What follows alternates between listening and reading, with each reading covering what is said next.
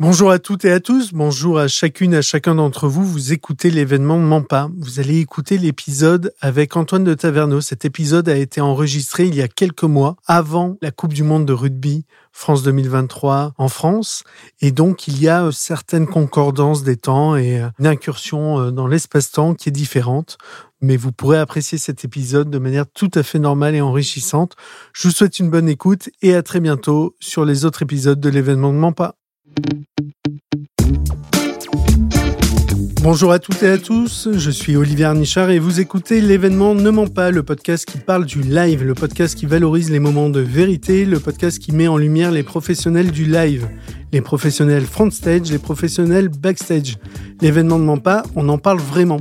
Et pour cet épisode, j'accueille, et je suis vraiment très content, je vais vous raconter pourquoi, Antoine de Taverneau, directeur général d'Auditoire Paris. Et avant qu'on se dise bonjour avec Antoine, je vais vous dire pourquoi je souhaitais qu'Antoine participe à cet épisode. Antoine, on se connaît euh, bien, on se connaît très bien. Antoine est un ami. On a travaillé également, je te remercie d'acquiescer.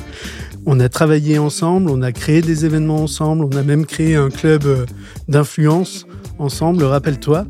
Auditoire euh, Paris est certainement euh, l'une des plus belles agences, si ce n'est la plus belle du marché, installée depuis euh, longtemps. Et donc, il y avait tout intérêt à échanger avec toi, Antoine. Antoine, bonjour, comment vas-tu? Bonjour Olivier, je suis très heureux d'être ici. Merci de m'avoir invité. Mais c'est un plaisir. C'est un plaisir. L'idée de ce podcast, c'est de valoriser nos métiers. On a souvent échangé sur ce point ensemble. Pour commencer, est-ce que tu peux nous décrire justement euh, ton métier tel qu'il est aujourd'hui dans la fonction de directeur général d'Auditoire Paris? Alors, mon métier, c'est le même que le tien finalement. C'est euh, être un peu chef d'orchestre dans une grande agence euh, parisienne qui rayonne à l'international en coordonnant et en gérant l'ensemble de, du développement, du fonctionnement et, et du business de cette agence. Très clair. Moi, je te connais bien. Je te décrirais comme euh, une personne qui est euh, tout le temps en mouvement, qui a énormément de, de projets en tête, d'intérêts euh, divers. Est-ce que tu peux nous raconter ton parcours et comment tu en es arrivé à travailler dans le live, dans l'expérientiel, dans l'événementiel, dans la com, plus globalement, mais avec un parcours, moi je le connais, mais je pense qu'il est intéressant, qui t'a fait aller dans des univers tels que, euh, évidemment, l'entertainment, mais euh, les médias, la nuit également. Est-ce que tu peux nous raconter ça? T'as 45 minutes euh, devant toi? J'ai 45-50 minutes. Parfait.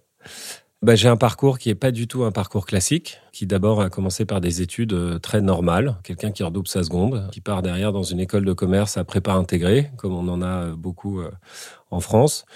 Plus par un désir de trouver quelque chose euh, de facile à faire que euh, de, poser la barre assez haute sur, euh, sur ses études, mais aussi l'envie de partir. Et donc, j'ai fait un double cursus entre la Hollande, destination très connue pour apprendre l'anglais, et Reims, puisque ma, mon, école était à Reims. Sorti de ces études, j'ai eu un vrai désir d'entreprendre. Sauf qu'à cette époque-là, c'était pas pour entreprendre, c'était plutôt pour être libre et qu'on m'emmerde pas. Donc j'ai commencé avec à monter une boîte de production audiovisuel qui m'a appris pas mal de choses puisque pendant deux ans et demi, euh, j'ai essayé de me cadrer moi-même, ce qui a été euh, un job à plein temps, mais qui m'a aussi appris que euh, j'étais pas du tout formé aujourd'hui pour être dans la vie active. Donc, fort de ce constat, j'ai été dans une grande boîte qui s'appelle Lagardère, que tout le monde connaît, sur la partie publicité, parce qu'à l'époque, c'était vraiment l'avènement de la pub sur le digital. Je voulais comprendre comment ça fonctionnait et je me suis retrouvé à la régie commerciale. Donc, je vendrais tous les titres digitaux du groupe de Lagardère. Paris Match, L, JDD.fr. Et à l'époque, on faisait des, ce qu'on appelait des OPSP ou des encarts publicitaires. Euh, voilà. Bon, j'ai été commercial pendant deux ans et demi. Ça m'a appris pas mal de choses. Ça m'a surtout appris à vendre, euh, à essayer de constituer aussi des projets euh, un peu hors des clous, et puis de comprendre comment fonctionnait ce monde digital. Ensuite, je suis parti dans ça des... t'a plu? Oui, oui, oui, ça m'a plu à l'époque, mais c'est des métiers de régie qui sont assez répétitifs quand on est toujours au même endroit. Le digital à l'époque, c'était des équipes qui étaient dédiées, c'était pas des équipes qui étaient complètement transverses, et euh, on reste vendeur d'un espace. Là, on parle de quelle époque? 2000, Fin des années 2000 Non. 2009, 2010 Ouais, 2009, 2009, 2010. Ok. Ensuite, parti à l'aventure. Là, euh, c'était plutôt euh, ce désir constant d'entreprendre. Et je suis parti avec euh, mon meilleur ami que tu connais, qui s'appelle Romain Dian, qui avait monté un, groupe de lieux à Paris, qui était constitué de restaurants, de, boîtes de nuit et de bars. Et on a commencé à, à constituer euh, ce petit groupe qui pesait, euh, bon an, 10 millions d'euros de chiffre d'affaires. C'était principalement euh, les lieux qui appartenaient à Romain. On a, on a ouvert en propre certains lieux, comme le Schmuck, que certaines personnes connaissent, qui a été d'abord un bar à cocktail rue de Pontieux, et ensuite un restaurant à Odéon, en face du Marco Polo, qui était sur, sur lequel on a été associé pendant trois ans. Et donc cette période-là, ça a été deux ans et demi de, de nuit, de travail qui, m'a appris beaucoup de choses. C'est des milieux assez difficiles. Une fois qu'on est rentré euh, dans cette porte, euh, c'est compliqué d'en sortir. Et c'est vrai que moi, ça m'a permis de rencontrer un certain nombre de personnes. Ça m'a permis de tester des concepts. On a sorti, par exemple, les, les fameuses soirées à Longchamp. On accueillait 2000 personnes euh, le vendredi, 2000 personnes le samedi. Ça a été un vrai succès pour mes copains aussi, qui étaient ravis d'avoir un endroit où, où sortir. Et au bout de deux ans et demi, trois ans, on a envie de dire la fête est finie, c'est-à-dire que cette espèce de, de, cycle répétitif sur lequel on n'a pas l'impression de créer une valeur ou, un, ou quelque chose de, très profond, même si on gagne de l'argent, on n'a pas l'impression d'avancer vraiment dans, dans, dans, ce qu'on faisait. À ce moment-là, c'est quoi C'est un manque de sens? Oui, complètement. Manque de sens et manque d'ancrage. Parce qu'on se retrouve porté dans un rythme et on devient une personne en s'oubliant soi-même. Donc on, devient une personne qui plaît aux autres, qui veut plaire aux autres, mais en oubliant nos fondamentaux euh, propres. C'est un peu psychologique euh, ce, que je, ce que je te dis là, mais c'est fondamental dans ma construction personnelle, puisque j'ai mis du temps à le comprendre et à le reconnaître. Et en fait, euh, ce désir de plaire à tout le monde a été pour moi la, route qui m'a permis de repartir sur des basses scènes. Comprendre ça, ça m'a permis de, de partir sur des basses scènes. Donc un vrai cheminement personnel en parallèle du cheminement professionnel et des constats que tu dresses et, Complètement. et qui orientent euh, tes choix. Complètement. Et les choix qui avaient été faits jusqu'à maintenant étaient des choix par défaut ou par opportunité, mais pas des choix vraiment choisis. C'est quand même l'essentiel dans la vie. Et en fait, moi, ce que j'en tire de ça, c'est que pour choisir, il faut savoir ce qu'on veut. Et pour savoir ce qu'on veut, il faut savoir qui on est. Voilà, c'est hyper simple. Et euh, j'ai mis beaucoup de temps à faire ce cheminement, euh, moi, dans ma tête. Et donc, je me retrouve à, à 29 ans avec une, euh, un peu de bagou, mais pas, pas vraiment formé en fait. La décision, elle est, elle est assez radicale, c'est de dire, bah, je veux repartir de zéro. Je veux trouver un endroit où je réapprends les bases et où je me retrouve moi-même. Donc j'ai eu une opportunité à ce moment-là de rentrer dans le groupe GL. C'est là où on s'est rencontrés un peu plus tard. Mais je suis rentré en tant que commercial, parce que c'est ce que je savais faire, dans une des agences qui appartenait au groupe, qui s'appelle Marketplace à l'époque, euh, dirigée par Emmanuel David que je salue ici s'il nous écoute. Également. Et, euh, et euh, ensuite, il y a une fusion de trois agences dans les années qui ont suivi, que tu connais bien aussi, qui pour, euh, pour former Live by GL, qui est devenue l'agence de communication du, du groupe GL. Live by GL Events, s'il te plaît. C'est vrai que je me, fais, je me faisais déjà gronder à l'époque. Suite à ça, bah, on a fait un petit bout de chemin ensemble. Bien sûr. On a dirigé cette agence que tu diriges aussi aujourd'hui euh, de ton côté, ça a été pour moi une super expérience à plein de niveaux. D'abord parce que j'ai vraiment tout appris là-bas. Deux, parce que euh, l'environnement était complexe à appréhender. Tu, t'en sais quelque chose. Et puis, trois, parce que ça m'a vraiment construit à ce moment-là dans ma vie personnelle. J'ai rencontré ma femme, j'ai commencé à. J'ai eu deux enfants. tout, tout, tout s'est déclenché à ce moment-là, en fait. Et c'est là ce qui m'a, ce qui m'a conforté dans l'idée que, à partir du moment où on revient sur les fondamentaux, les choses se passent et on se retrouve soi-même, on arrive à développer euh, quelque chose là-dessus. Ces années chez Live by au sein du réseau GL Events, te confortent dans le fait que tu as fait le bon choix d'aller dans ce secteur-là. Tu m'as dit, hein, je résume, mais le temps passe, que tu apprends beaucoup, tu es aligné à ce moment-là. Et en 2019, et dis-moi si je vais trop vite, mais on reviendra après sur euh, des expériences. En 2019, en septembre, je le sais, tu deviens directeur général euh, d'Auditoire Paris. Et euh, là, c'est encore une nouvelle étape. Ça fait euh, quatre ans. Le temps passe vite. Parle-nous de, de ce poste, de ton travail au quotidien, de ta vision. c'est pas rien hein, de changer d'entreprise, d'agence. C'est sûrement vrai dans d'autres milieux, mais dans nos milieux ultra concurrentiels où il y a effectivement beaucoup d'affect également dans les agences et un sentiment d'appartenance, c'est un vrai choix et un vrai défi. Alors d'abord moi, pour faire ce choix, il a fallu que je sois très aligné. Pour une raison, c'est que Maintenant, je peux le dire avec, ça demandait quand même un peu de courage. Je quittais une, une entreprise qui m'a vraiment donné énormément et qui vivait ça un peu comme une trahison, ce qui est parfaitement normal quand on part, surtout à des postes comme ça. J'arrivais dans un endroit où l'entreprise, les deux fondateurs sont toujours à la tête de l'agence et donc où on m'a toujours dit personne n'a jamais réussi à faire sa place entre les deux fondateurs que sont Cyril Georgini et Cyril de Froissart. Ce qui est vrai, qui est connu. Ce, qui est, ce qui est connu sur le marché, mais qui, qui à la limite, c'est normal. C'est eux, ils ont, ils ont, monté euh, l'agence, cette belle agence. Et donc, moi, c'était un risque à tous les étages. En revanche, j'étais sûr d'une chose, c'est que je cherchais un endroit où je pouvais me conforter sur ce que je savais faire. Et chez GL Events, ce potentiel que je voulais, euh, que je sentais pouvoir s'exprimer, je n'arrivais pas à le faire de la manière que je voulais. Donc, je sentais qu'il me fallait, moi, me mettre en danger pour déjà voir ce que je devais modifier dans mes comportements. Et je sentais que c'était le bon moment. Et donc, c'est une opportunité qui a fait que, voilà, euh, on a, j'ai sauté le pas. Ça a été très compliqué, comme tout parcours. Mais euh, aujourd'hui, c'est un choix qui est fondamental dans ma construction professionnelle et personnelle.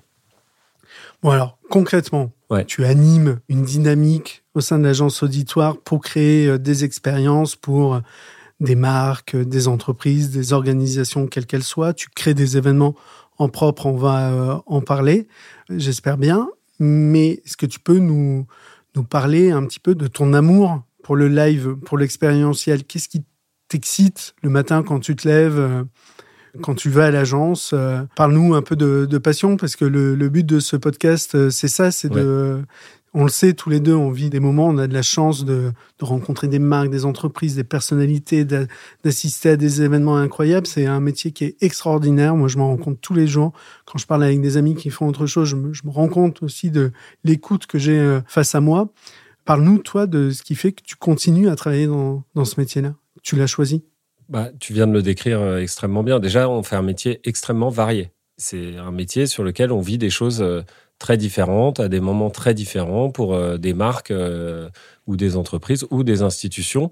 À chaque fois, en fait, le but d'un événement, c'est de faire ressentir des émotions. Et aujourd'hui, en plus avec l'avènement du digital, on l'a bien vu pendant le Covid, on a beaucoup de mal à marquer ces émotions en dehors de choses qu'on vit en live. Tout ce qui a laissé un souvenir impérissable dans, dans ta mémoire, bah, tu peux parler d'un sport que tu es allé, des, de finale que tu es allé voir, tu peux aller voir des concerts, tu peux des, des, grands événements, mais c'est des shows en général, c'est des choses qui te, qui te touchent, qui te prend aux tripes et qui te marquent. Ça marche aussi sur la partie corporate. Quand tu es dans une entreprise pour euh, un certain nombre d'années, il y a des grands moments qui te marquent et en général, c'est ces événements qui sont voués soit à lancer des plans stratégiques, soit à marquer un virage de l'entreprise, soit des, simplement des rewards, parce qu'on fait aussi des choses plus gratuites, pas forcément euh, des choses qui sont des, des, choses de célébration, mais on le voit bien même euh, dans nos vies personnelles. Moi, euh, les, il y a certains grands anniversaires dont tu te souviens, il y a certains dont tu ne te souviens pas, pour d'autres raisons. Ton mariage Moi, les mariages, exactement. Il y a, il y a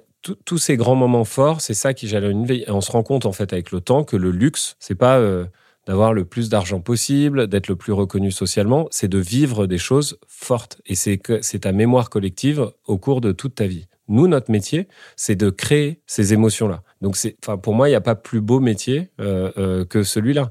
Ensuite, tu es à la pointe de la transformation de la société, des entreprises. Quand si on peut parler du secteur automobile, par exemple, aujourd'hui, il est bousculé comme jamais il a été bousculé. Euh, les marques de voitures euh, qui vivent à travers leurs produits, historiquement avec des réseaux de concessionnaires de revente, on est aujourd'hui sur des marques qui fonctionnent presque comme des marques de luxe, qui ne peuvent plus vivre que par leurs produits, dans des modèles de vente complètement différents. Donc on est, on est dans des stratégies de communication et nous d'accompagnement qui sont euh, extrêmement intéressantes parce qu'on pèse sur l'évolution de la société. Et donc, il faut comprendre toute l'évolution de la société et où est-ce qu'on va pour pouvoir, euh, nous, être euh, du, meilleur conseil possible, ou en tout cas de garder euh, le positionnement des agences pour lesquelles on travaille, les garder à la pointe de, ce qu'elles sont.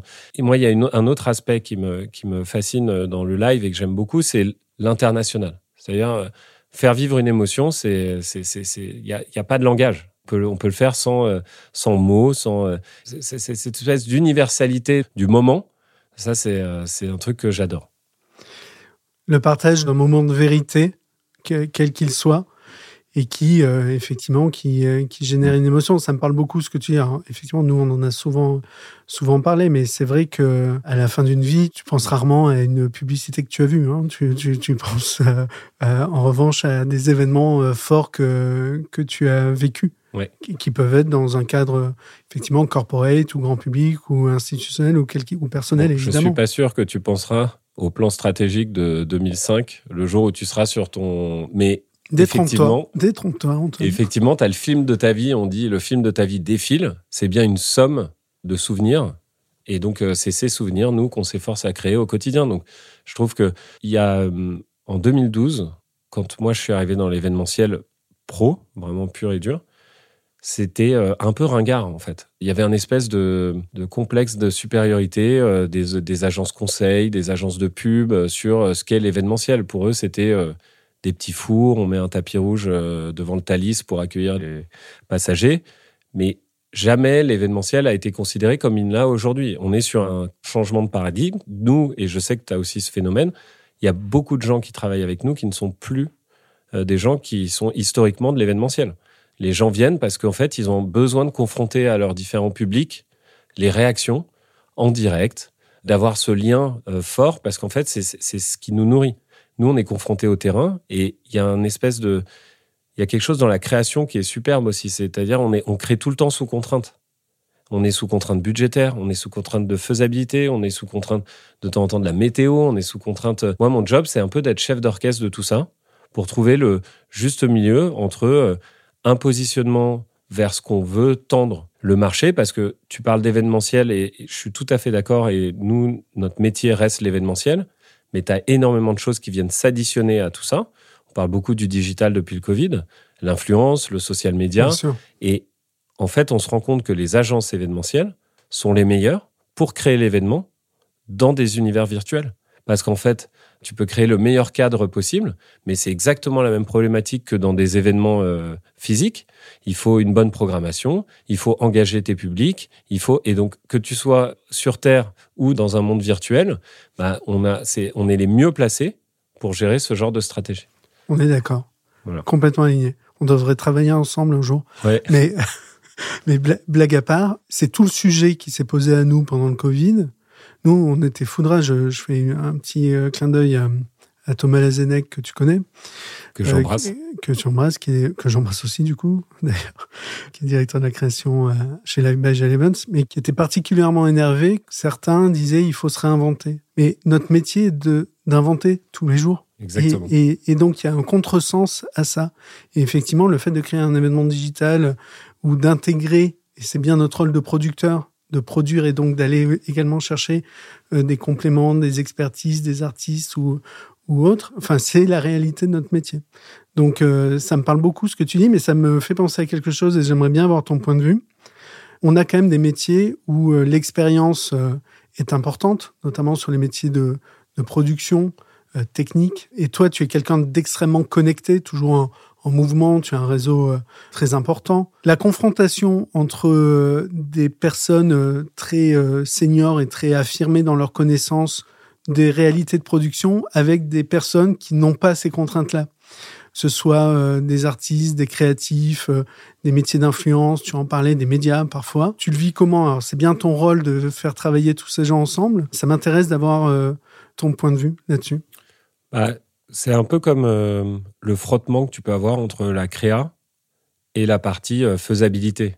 Euh, souvent, on le, souligne pas mal, c'est tu peux avoir une super stratégie. Chez Auditoire, on, on estime qu'on a un planning stratégique très haut niveau qui vient pour la plupart pas du tout de l'événementiel, mais simplement il faut être en, capacité de connecter ces stratégies à des réalités de terrain et de euh, ce que tu veux faire. C'est un équilibre difficile à trouver. on fait un métier euh, à dimension humaine, donc euh, on, parle de c'est du, du RH, c'est de la, c'est de la, c'est des relations humaines. Donc moi c'est un peu mon job de comprendre les attentes, les besoins de chacun. Mais effectivement, moi j'ai rencontré des magnifiques personnes dans l'événementiel parce que c'est des gens. Tu, tu, tu dis qu'on des moments de vérité, mais c'est des gens vrais.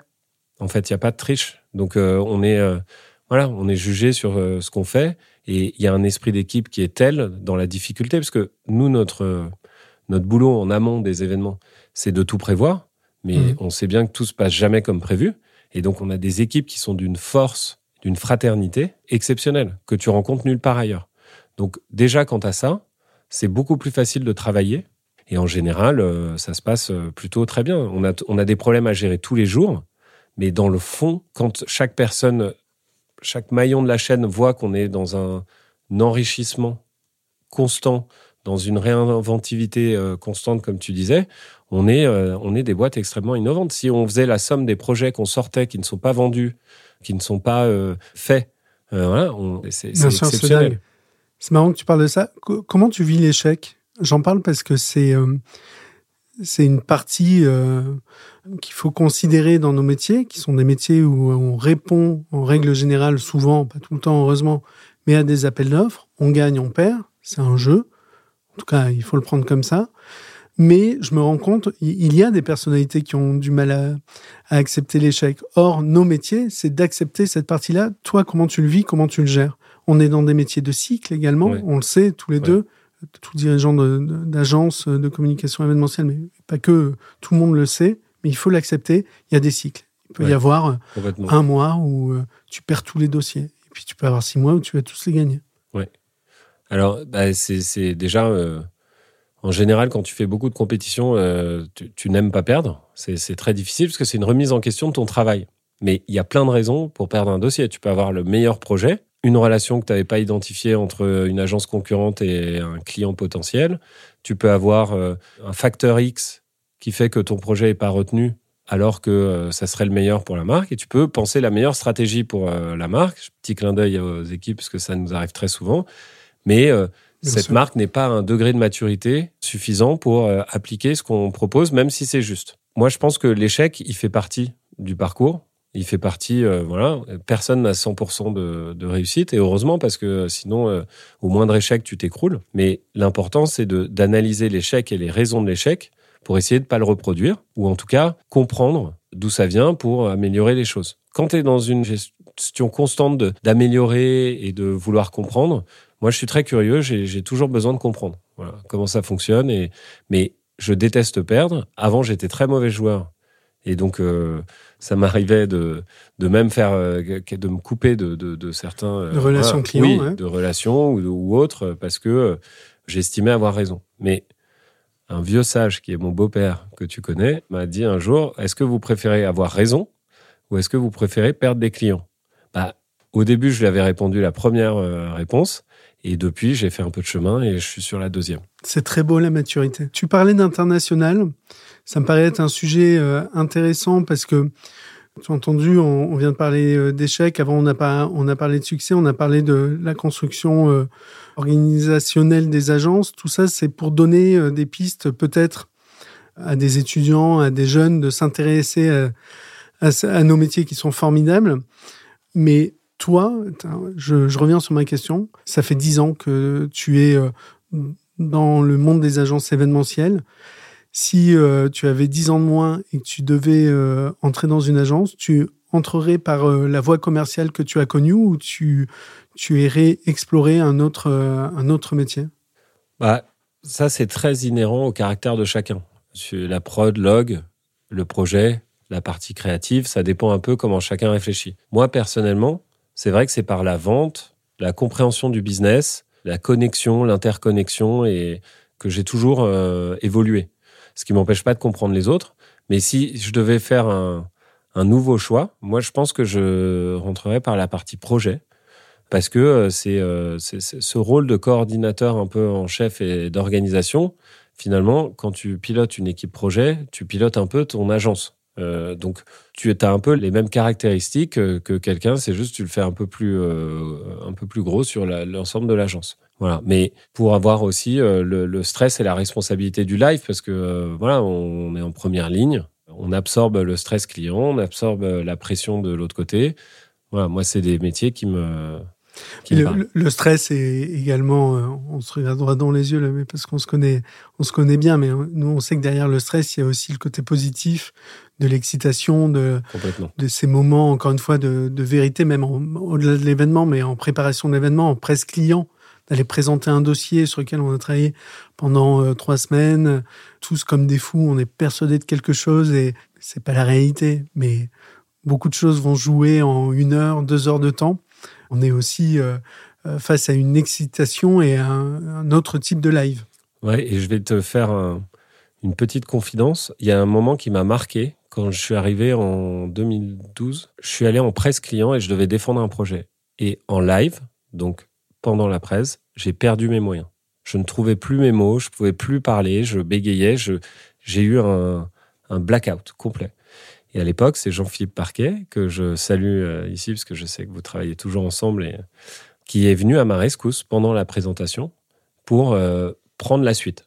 Mais ce moment, je m'en rappelle tout le temps. C'est-à-dire, ça, m'a accompagné. Euh, c'est un, moment es un peu humilié, tu te sens pas au niveau, euh, le stress t'a gagné, tu t'es fait ronger par. Et donc, en fait, ça, arrive partout, tout le temps. Ça, peut ça, va, ça arrive à des gens qui ont l'habitude, d'autres qui ont.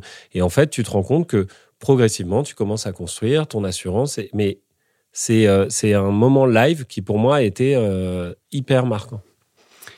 Dans, le stand-up, on, on dit qu'on bide. Et euh, c'est exactement ça. C'est le moment où on trouve plus ces mots, où ça marche pas, où tu te sens seul. Il y a un client qui ne te regarde pas, que ça fonctionne pas. Tu le vois dans son regard et tu perds tes moyens. Là, tu viens de nous raconter une expérience lors d'une phase de présentation. Et merci parce que c'est vrai que c'est top de le dire. En fait, on, tout le monde le vit, ça. ça n'est arrivé à personne d'être euh, tout le temps au top, d'être toujours euh, en pleine conscience avec le moment à vivre et, euh, être au top de ses, euh, de ses moyens. On apprend à le faire et puis effectivement, euh, sûrement qu'aujourd'hui ça t'arrive plus et, et, tant mieux. Mais je dis ça pour déstresser peut-être des, des, jeunes chefs de projet ou jeunes commerciaux ou autres qui vivent ça. Tout le monde le connaît. Moi-même, je l'ai connu. Est-ce que tu peux nous raconter, s'il te plaît, Antoine, des moments dingues que tu as vécu? Ça peut être des moments des anecdotes euh, ultra positives ou euh, des moments de stress total, parce que nos métiers, c'est ça aussi, et tu, tu viens de, de nous l'expliquer euh, avec tes mots, mais maintenant j'ai besoin d'exemples, j'ai besoin d'expériences concrètes. Alors, sur les, les moments le plus gênants ou le, le, plus difficile auquel on a fait face sur un événement, on était ensemble, je sais pas si tu te rappelles, on était nous deux, avec pas mal de gens avec nous quand même, parce que si l'événement reposait que sur nous deux, on serait mal barré. On était en Croatie. On était pour le lancement d'une voiture, pour le lancement de la nouvelle Nissan Micra à l'époque, qui était un, un des plus gros pitchs qu'on ait gagné. Hein. Mmh. Euh, on peut dire que euh, c'est un événement énorme qui a duré deux mois et demi, avec la privatisation totale d'un hôtel, des groupes qui passaient. Deuxième jour, on arrive sur place on peut se le dire, on n'était pas des chefs de projet aguerris. On était plutôt des. On n'était pas chefs de projet d'ailleurs. Non, on était, on était touristes en arrivant sur site. Et on est réveillé à 4 heures du matin par les équipes pour nous dire qu'il neigeait à Dubrovnik, ce qui n'avait jamais, ce qui n'était jamais, jamais arrivé dans l'histoire de la ville. Ça avait des incidences sur tout ce qu'on faisait, puisque les avions ne pouvaient pas atterrir, les avions avec les journalistes. Il y avait un dégel à organiser, il y avait euh, euh, toutes les lavages de voitures qui ne marchaient plus. Les routes étaient dangereuses. Toi-même, tu as failli te fracturer le coccyx en allant de la chambre au hall principal. Et on a pris une décision ce jour-là, qui était de ne pas prévenir le client, en, se disant qu'on allait gérer. Ça allait bien se passer. Et on est arrivé euh, là-bas. On n'a pas géré grand-chose. Et le client qui s'est réveillé deux heures plus tard nous a insulté. Il se reconnaîtra. On lui fait un petit coucou. On l'embrasse, c'est Thomas Rodier, qui n'est plus chez Nissan, mais mais on t'embrasse, Thomas. On t'embrasse, Thomas. Et qui avait, euh, du coup, Thomas, qui avait été euh, très dur avec nous, normal, hein, parce que la première chose, il avait raison, c'est une expérience aussi, moi, qui m'a servi après, c'est toujours prévenir euh, son client dès qu'il se passe quelque chose comme ça. Et, et finalement, tout s'est arrangé dans la journée, mais ça a été un moment de stress extrêmement intense. Tout s'est très bien passé, l'événement s'est très bien passé, mais effectivement, c'est un moment en live, on est confronté à un imprévu. Personne ne pouvait le prévoir on le voit arriver au dernier moment, et là, il y a des décisions irrationnelles qui se prennent entre nous deux à ce moment-là, où on se dit, ouais, non, ça va aller quand même. Et euh, oui, un, grand moment de stress. Tu as d'autres anecdotes à nous, euh, à nous partager? Sur un exemple euh, assez incroyable, c'est un événement qu'on a monté aussi ensemble. Je prends que des exemples ensemble Comme tu vois, je suis très peu corporate. Non, c'est un événement qu'on a monté ensemble qui s'appelait Video City, qu'on a fait en 2015 et en 2017 avec un concept qui était très simple, qui était euh, le premier événement qui enlève les youtubeurs de l'écran pour les rendre au physique et créer cette émotion du live.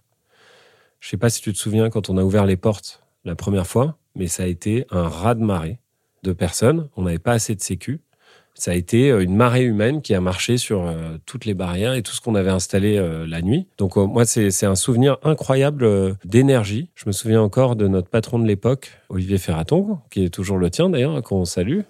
Directeur général du groupe G Evans. Exactement. Qui est venu, qui a dit cette phrase. Je comprends rien à ce qui se passe. Ce que je sais, c'est qu'il faut qu'on en soit. Et ça m'a marqué aussi. C'est exactement ça.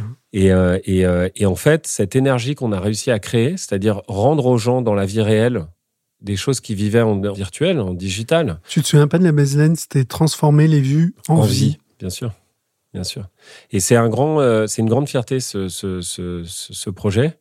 Euh, il y a eu deux éditions. Euh, on a eu des contextes compliqués d'association, mais mm. le projet en lui-même et la manière dont on l'a monté, c'est vraiment une grande fierté. Cette énergie qui a été créée au moment de l'ouverture des portes, je m'en souviendrai toujours.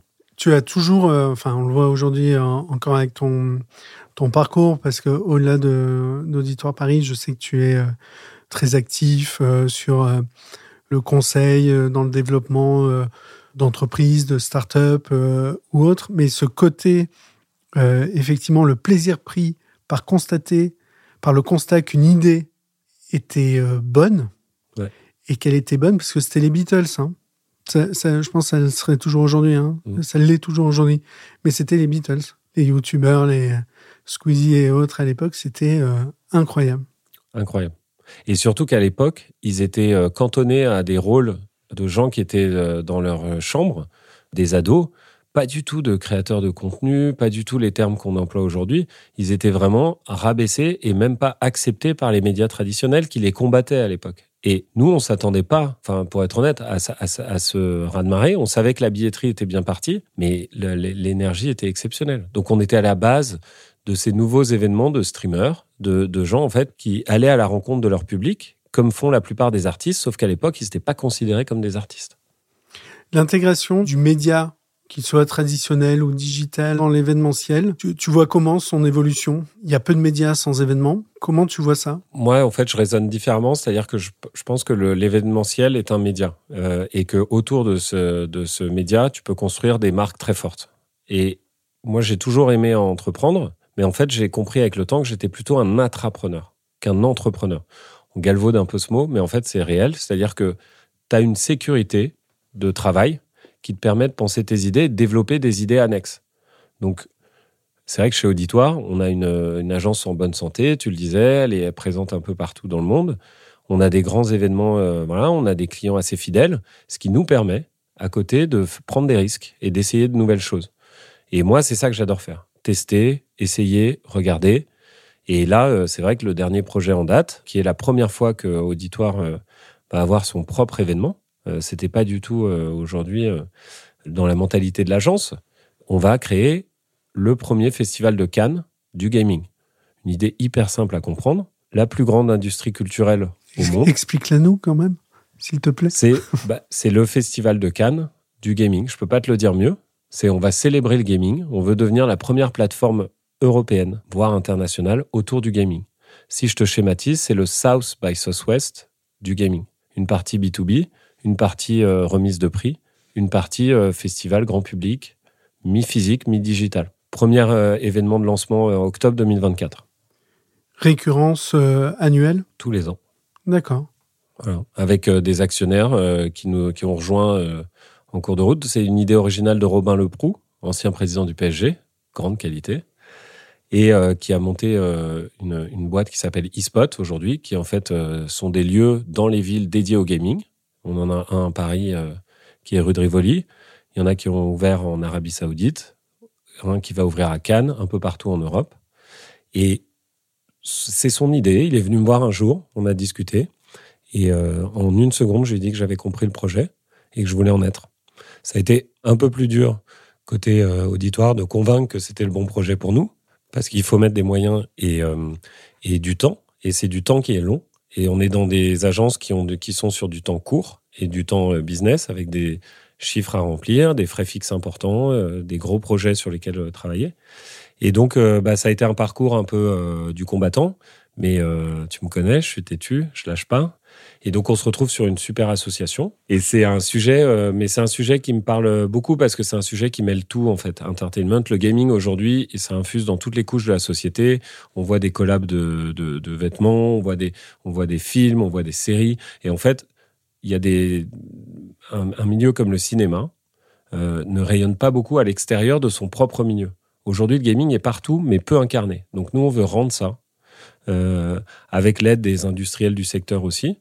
Euh, et puis euh, toutes les nombreuses marques, puisqu'aujourd'hui, ben voilà, c'est le constat il est assez simple. Hein, de, de, de 6 à 77 ans, on est à 50% hommes, 50% femmes, jeux mobiles compris, et sur un marché qui pèse plus que la musique et le cinéma réunis. Donc toutes les marques qui veulent connaître leurs consommateurs de demain passeront par là. Et tu parlais du digital tout à l'heure. la gamification d'expérience, est un outil essentiel dans l'engagement des publics quand on n'y sont pas ensemble. Donc de plus en plus, moi je suis persuadé d'une chose, c'est que les sièges sociaux physiques vont être remplacés par des sièges sociaux digitaux, puisque plus personne va se retrouver dans les, dans les endroits en même temps, dans les mêmes endroits en même temps. Et du coup, il va falloir être très inventif pour animer ces sièges sociaux digitaux pour que le contenu, les interactions, euh, tout le reste. Donc on, on est vraiment sur une phase, et on le voit, d'accélération et de maturité technologique qui va nous permettre ça. C'est pas de parler euh, métaverse ou euh, c'est vraiment, on parle vraiment d'un sujet philosophique. C'est-à-dire qu'à partir du moment où les gens se retrouvent plus ensemble euh, aux mêmes endroits, il va bien falloir les rassembler quelque part. Et le gaming, la gamification d'expérience, c'est pour moi l'autoroute de l'engagement. C'est top que tu parles de ça parce que effectivement, ça permet d'ouvrir euh, à tous euh, les chemins qui peuvent amener euh, vers le live et la création d'événements. Antoine, on arrive au bout de ce, podcast. J'ai une dernière question. Si tu es auditeur de l'événement de Mampa et tu m'as confié avoir écouté quelques épisodes, je t'en remercie. Quelle personnalité aimerais-tu écouter? Je vais te donner le nom de quelqu'un que je connais, mais que je vois trop peu euh, depuis un moment, qui est Philippe Castanet.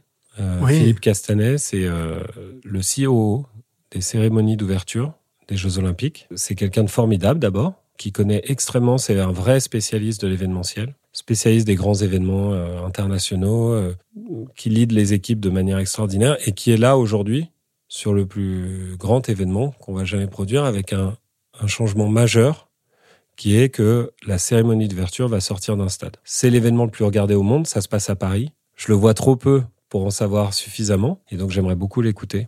45 minutes dans ton podcast. Écoute, je crois que j'ai le réseau pour contacter euh, Philippe, donc euh, donc je vais le faire. Mais là où tu as raison, c'est euh, ça me permet de contextualiser également notre discussion. On est à un peu moins maintenant de, de 100 jours de la Coupe du Monde de rugby qui aura lieu en France. On est à à peu près un an des Jeux Olympiques. On va vivre quelque chose d'exceptionnel euh, avec des opportunités euh, pour les professionnels de l'événementiel. Certains ont quitté l'événementiel euh, avec la crise Covid, mais il y a une opportunité incroyable de vivre des moments d'émotion très forts. Et pour évidemment les jeunes étudiants ou pas, énormément d'opportunités au sein d'Auditoire, euh, au sein de GL Events ou de toutes euh, les agences en fait et de tout l'écosystème événementiel et de la filière euh, parisienne, française et, et même au-delà. Antoine, c'est évidemment un bonheur et on n'est pas filmé mais on a des petites larmes de joie de, de se parler. Je te remercie. Avec grand plaisir, merci de m'avoir invité, c'était super. On va boire un verre d'Aiguebel Avec grand plaisir. La bouteille, peut-être? Sûrement. Bonne écoute à tous.